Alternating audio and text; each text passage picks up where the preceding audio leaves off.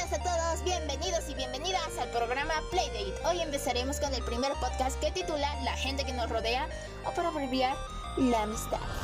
Soy la alumna Esmeralda de Jesús Pinta León y estoy encantada de estar aquí con vosotros para hablar sobre la amistad según la filosofía aplicada en la vida, en la familia y en la educación.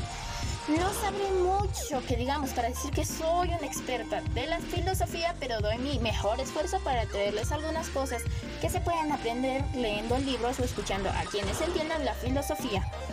Empezaremos con algo muy importante en la vida que es la amistad.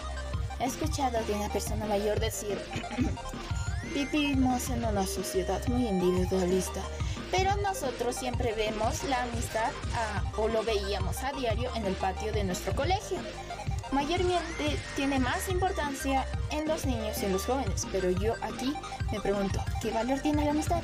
Pues desde la perspectiva fisiológica, la amistad tiene una percepción de temporalidad muy importante. Es decir, se tiene que asentar en una historia conjunta entre dos personas o más. Sí, puede ser mil o cien o un millón, como tú quieras. Y también un criterio de atención hacia el otro que también se tiene que tener muy en cuenta mientras entablamos una relación. Entonces, como he dicho antes, la sociedad ha cambiado hacia un individualismo que cada vez es más potente, afecta inevitablemente. Por ejemplo, el criterio de atención, es decir, al fijarnos en el otro y al prestar atención a algo que no sea el ego. Entonces, los nuevos modelos de amistad están contaminándose un poco de ser el grupo social al individualismo contemporáneo y creo que es muy importante que en esta etapa educativa de iniciar sobre todo en la adolescencia y la infancia Nuestros padres mayormente nos enseñan a cómo distinguir una buena amistad de lo que no lo es tanto, y para eso es el pensamiento crítico y las filosofías son fundamentales, o eso es lo que yo creo. Hay miles de ejemplos en la historia de la filosofía de cómo tratar el tema de la amistad desde un punto de vista analítico. Por ejemplo, son los de Aristóteles y Cicerón. Cuando hacen un análisis sobre la amistad, y Aristóteles dice que cualquier persona tendría que saber distinguir entre los tres modelos de amistad distintos. El primero es en el que habla de un modelo de amistad utilitario, en el que los amigos se relacionan porque tienen una utilidad en común. Entonces, la amistad duraría lo que dure la utilidad. Y este es importante hacérselo recordar a la gente a la hora de evaluar a sus amistades. Es decir, bueno, tenemos una casa en común que a los dos nos apetece y lo vamos a hacer. Entonces, la unión que tenemos entre tú y yo es en torno a esa utilidad. Luego hay un segundo modelo de amistad que creo que es el que todo el mundo tiene y es el de la diversión. Y la amistad dura así como de la utilidad dura lo que la diversión dure. Es decir, de ahí no se pasa. El problema está en el tercer modelo, que es un modelo de amistad donde se tiene que trabajar la excelencia, la virtud, así como diría Aristóteles, es la arete, que es la excelencia, por si no sabías. Y ese modelo de amistad conlleva una percepción igualitaria, no solamente del otro, sino también del trato que tú le das y que recibes del otro. El concepto de amistad que hoy en día creo que cuesta más trabajo y que está casi desapareciendo, tiene mucho que ver con esta dificultad que tenemos de trabajar la alegría que te proyecte el otro en ti cuando el otro consigue, por ejemplo, un logro por su cuenta, es decir, esa honestidad de sentir que te valoran a ti igual que tú valoras al otro, que las sabidurías tuyas son compartidas por otro, es cada vez más complicado. Aristóteles también dice una cosa muy interesante y es que somos animales políticos, animal y en, la parte más biológica, pero político viene de polis, es que necesitamos de grupo para desarrollarnos de lo que sea. Hay un experimento muy bonito que hizo la Universidad de Harvard en según yo 1950 y que hace tiempo salió publicado un resumen a través del internet sobre el tema. Un estudio longitudinal durante 75 años con el mismo grupo de personas a, lo que, a los que año tras año, desde que tenían 20 hasta que se han muerto, se les ha ido a sus casas y se les ha interrogado en torno a su concepto de felicidad y se les ha hecho análisis médicos desde que tienen 20 años. Se elige un grupo de alumnos de Harvard de la élite de Estados Unidos con una clase social alta y otro grupo de la misma edad de un barrio pobre de Boston.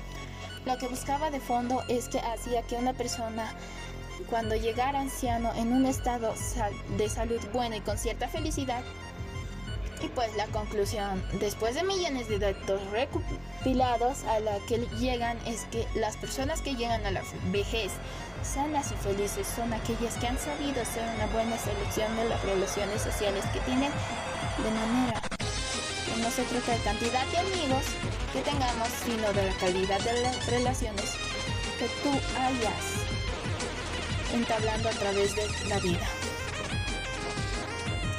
Y eso es lo que hace que al final cuando tú hagas el análisis de toda tu trayectoria vital te diga más o menos la capacidad tuya de análisis. Ha sido una vida plena porque me he rodeado de personas a las que he querido y me siento querido. Y esas relaciones sociales se tienen que cultivar desde el principio, por eso hay insistencia en el valor de la amistad desde la infancia. Porque si en un futuro conseguimos que nuestros hijos bueno, si somos maestros, nuestros alumnos sean capaces de percibir en el otro qué es lo que valoran de otros y qué es lo que valoran de ellos y sepan clasificar sus amistades a la hora de saber enfrentarse a la realidad, es probable que esas relaciones sociales que se están entablen pueden afianzarse a lo largo del tiempo y eso le daría la posibilidad de llegar a la vejez, como decía el experimento de Robert Waldinger. Este experimento social tan maravilloso llega con una felicidad y una salud por encima de la media. Una de las cuestiones que más dificulta llevar a analizar son los libros de autoayuda. Con respecto a las relaciones sociales ante los consejos, venían de los círculos cercanos es decir, que venían de tus padres, de tus primos o amigos cercanos. La sociabilidad que nosotros teníamos cuando no había tanta pantalla ni tanto internet que generalmente se amparaba en el que era igual que tú o en el que era cercano a ti, al que le pedías consejos, al que le contabas tu vida y al que confiabas pero desde el momento en el que el individuo empieza a ganar terreno en esta sociabilidad y las relaciones sociales se van virtualizando, el problema de la gente es que ahora de encontrar un hombro en el que llorar, un hombre al que pedir consejos, es decir, a la hora de buscar a alguien en el que puedas amparar tus duras, tus miedos, etcétera, etcétera, encuentras que es muy complicado porque no has sabido sembrar ese concepto de amistad. Así que acudes a ayuda externa y a la ayuda externa en algunos casos es de profesionales de la sanidad, así como un psicólogo, un psicopedagogo, un psiquiatra. En otros casos, y es el caso más común, los libros de autoayuda. ¿Cuál es el problema que tienen los libros de autoayuda a la hora de trabajar, por ejemplo, el modelo de amistad? Que la autoayuda está centrada en ti.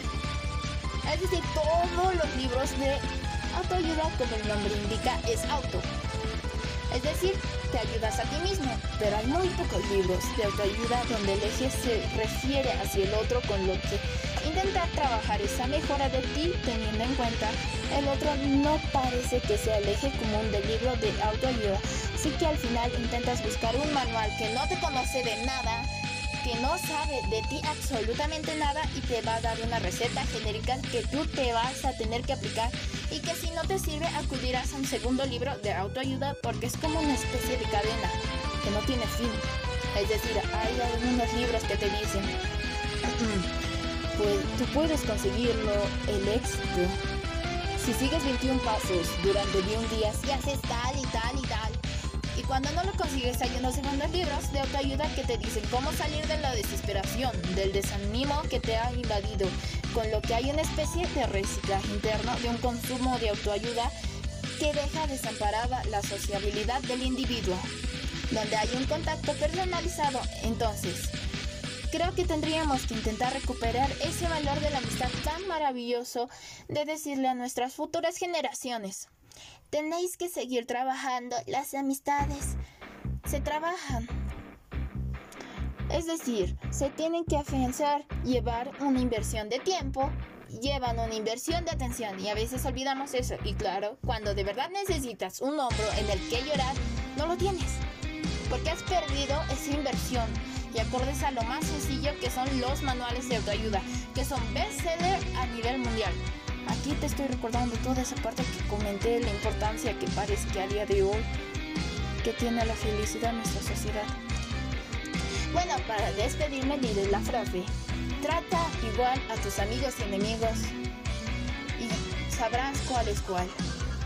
Bueno, nos vemos hasta la próxima. Espero que se cuiden, tomen agua, salgan con su mascarilla. Porque si no, el coronavirus les va a dar un puñetazo y los va a enviar al hospital. No, chaito.